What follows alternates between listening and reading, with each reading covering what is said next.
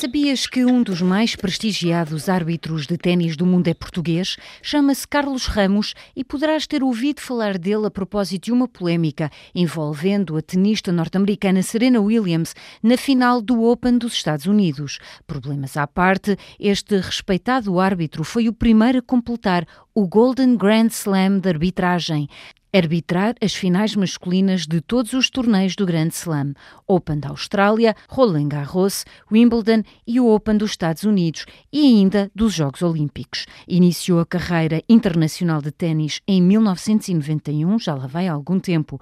Foi sucessivamente promovido para nível bronze, prata e, por último, ouro, no qual ainda se mantém. É um grande orgulho, não achas?